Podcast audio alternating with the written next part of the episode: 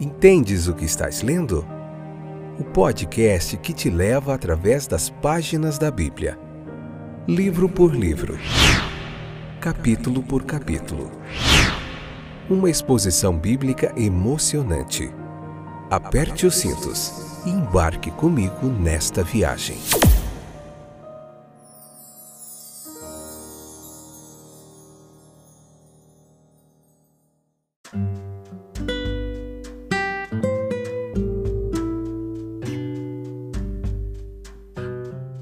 Estou de volta. Esse é mais um episódio do nosso podcast Entendes o que estás lendo? Tudo bem com vocês?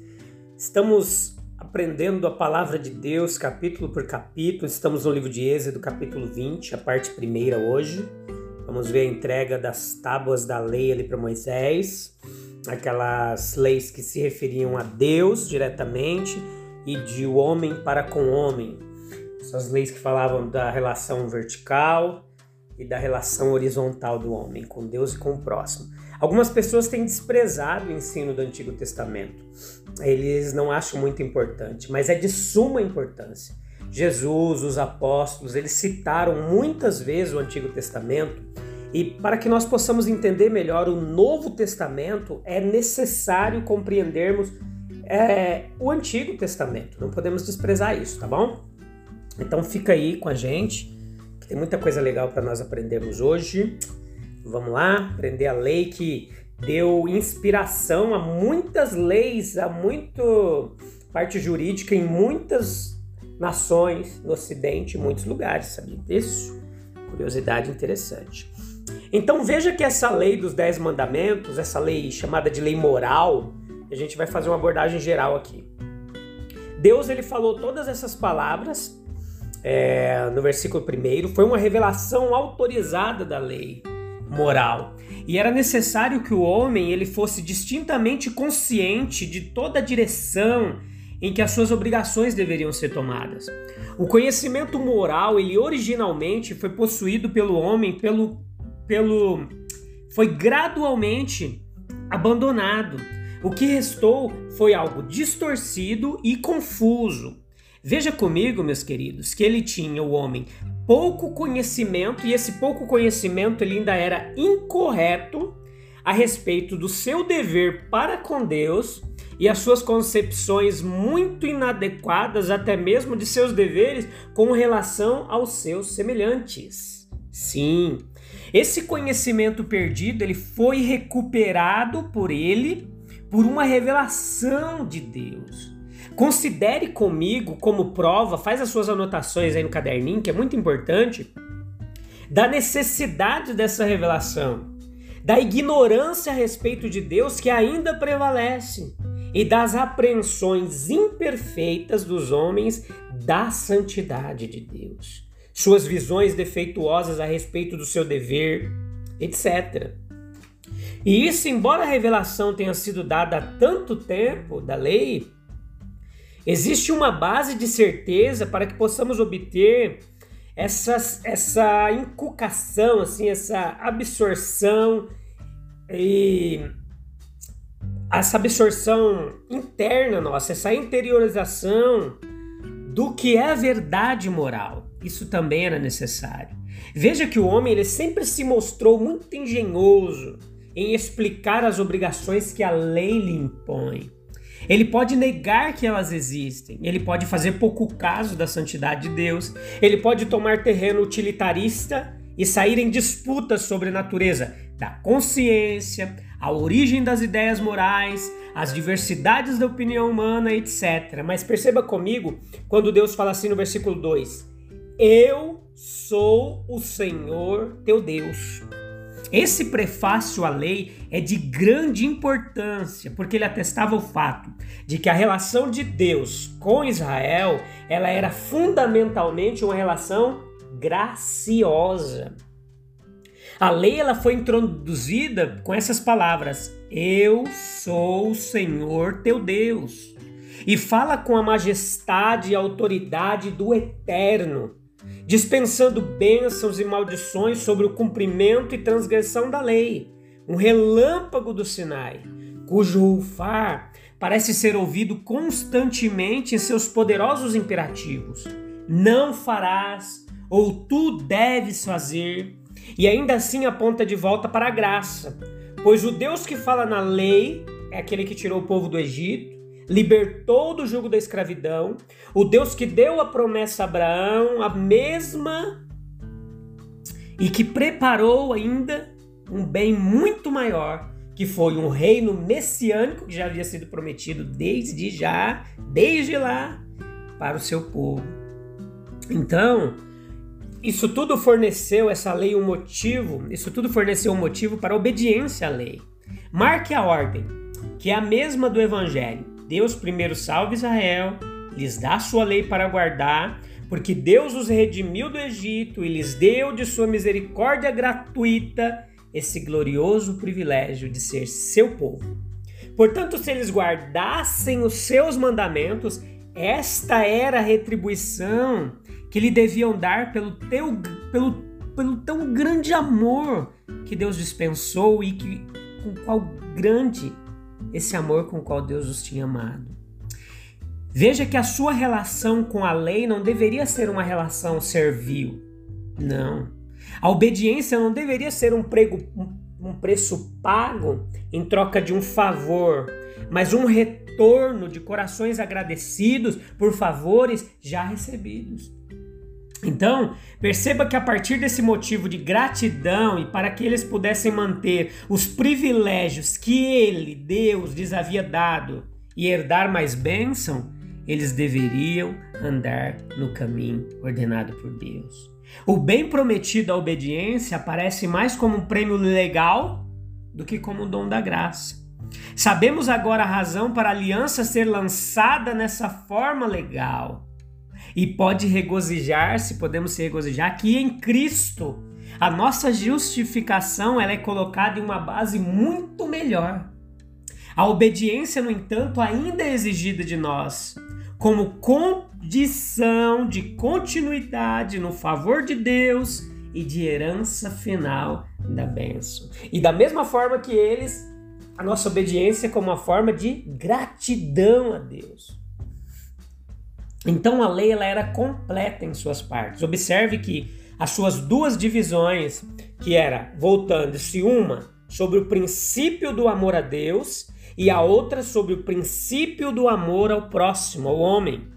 A posição relativa das duas divisões, o dever para com Deus em primeiro lugar, estabelecendo um fundamento necessário para o correto cumprimento de nossos deveres para com a humanidade. Isso aqui é muito importante de nós entendermos. Veja que o verdadeiro amor ao homem, ele tem a sua fonte no amor a Deus. A negligência dos deveres de piedade será rapidamente seguida pela negligência do dever para com o próximo. A escritura ela não ignora a distinção entre religião, os deveres feitos diretamente para com Deus, e moralidade, os deveres decorrentes da nossa relação terrena. Então, é, une, a lei une essas duas na ideia mais profunda de que todo dever deve ser feito para Deus, cuja autoridade é suprema em uma esfera, tanto em uma esfera como na outra.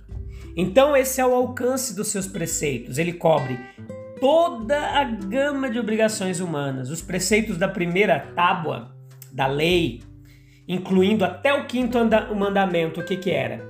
Exigindo que Deus fosse honrado adorado, seu nome, seu dia e os seus representantes humanos.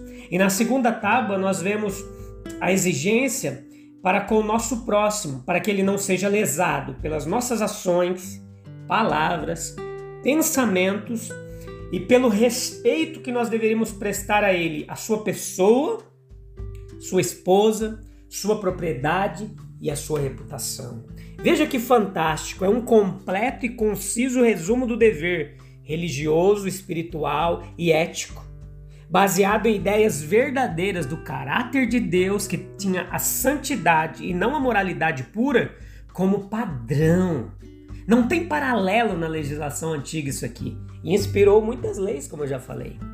A verdadeira chave para a interpretação espiritual da lei é aquela dada por Cristo lá no Sermão da Montanha, Mateus capítulo 5 até o capítulo 7, onde ele resume em amor, que o amor é o cumprimento da lei, Paulo também ensina em Romanos, é o requisito central, os que me amam, versículo 6 aqui, e é implícito no primeiro e em todos os preceitos posteriores.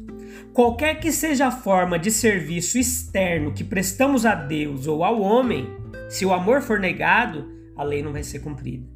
É necessário preencher o significado de todos esses preceitos especiais. Estes recebem a sua plenitude de interpretação somente através do amor. Na leitura espiritual deles e não podem ser mantidos sem amor. É impossível, por exemplo, veja comigo, manter o coração livre de toda inveja, malícia, ódio, cobiça, a menos que seja possuído pelo princípio do amor.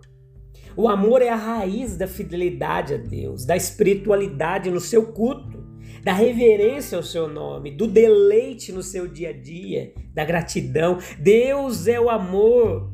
Deus e o amor ao homem e o amor a Deus é indispensável na nossa vida.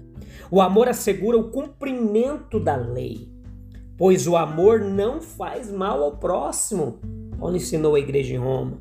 Não ferirá voluntariamente outro, não matará, não roubará, não defraudará, não caluniará um próximo ou cobiçará suas posses.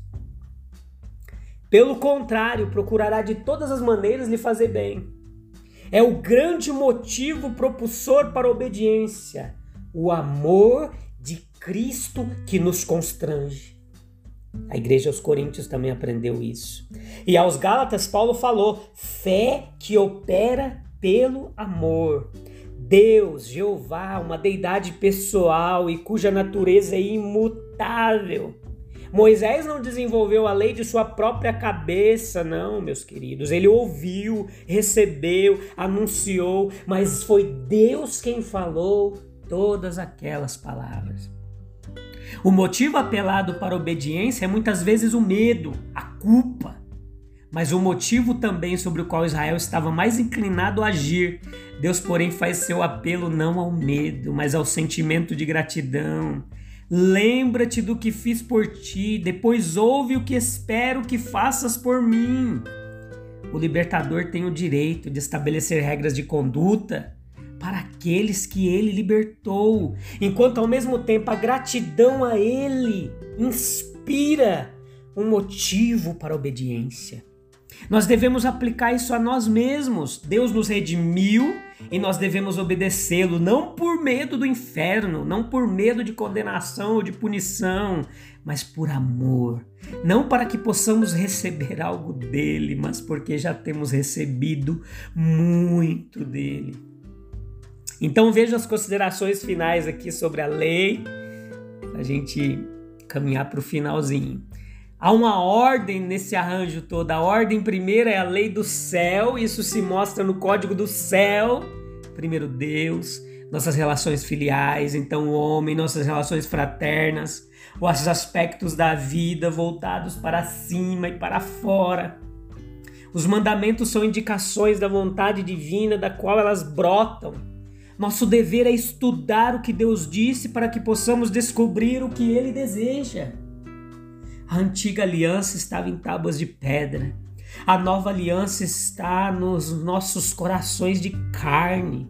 Estímulos ao dever em vez de orientações. Precisamos de ambos.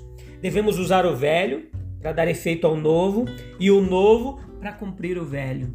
A nova aliança não torna a antiga aliança nula. É a força que move, mas ainda precisamos das linhas estabelecidas para nos guiar no nosso caminho. Então os mandamentos também eles foram dados contra o politeísmo que aquele povo ia encontrar nas nações vizinhas, muitas adorações a outros deuses, e Deus estimula eles falando: "Olha, eu sou um Deus ciumento. Nenhum outro vocês devem adorar." Tal sentimento de ciúme se aplica com tanta força adoração de outros deuses quanto a confecção de imagens esculpidas não deveria ser feita. A presença de outros deuses além de Jeová e a representação deles por imagens de coisas criadas estava proibida. Não é contra mais um Deus, é contra Deus nenhum. É a afirmação que só existia um só Deus e não havia lugar para outro. Era incompreensível para aquele israelita. Um vazio total de idolatria, inexistência com a imaginação de uma mente supersticiosa, obscura, de qualquer outra deidade que não Jeová era uma verdade que eles ainda não entendiam. Ele teve que tornar o seu povo como eles estavam. Eles ainda acreditavam na existência e no poder de outros deuses, e Deus estava proclamando a eles, com todo o poder e onipotência que veio das demonstrações ali do Sinai, daquelas manifestações, que nenhum outro Deus deveria ser reconhecido além dele. Aí o povo não respondeu: Tudo que o Senhor falou, nós faremos, Moisés. Era o curso correto, obediente de todo israelita: adorá-lo, servi-lo e depender dele. Então veja quão necessário e apropriado esses mandamentos, visto que consideramos fazer imagens na qual Israel caiu durante a reclusão de Moisés no monte, esse foi o ato concordante de todo o povo. Arão, que logo seria o principal oficial no ritual de Jeová, sendo instrumento ansioso para satisfazer desejos de adoração de outros deuses. Nem era um mero perigo passageiro para os israelitas. Algo que eles deveriam superar. O perigo estava nas profundezas da natureza e da, da pecaminosidade, enfermidade do coração humano. Aqueles a quem Jeová trouxe para si em alguma medida precisam ser lembrados de que Ele é o Senhor. E Jesus deixa a coisa tão clara quanto pode ser colocada quando ele disse assim: Olha, ninguém pode servir a dois senhores. Um coração dúbio jamais alegrará a Deus. Beleza? A gente se vê no próximo episódio. A gente vai continuar meditando nessa lei. Tem muita coisa aí fantástica para a gente aprender. Um abraço. Até breve. Deus abençoe.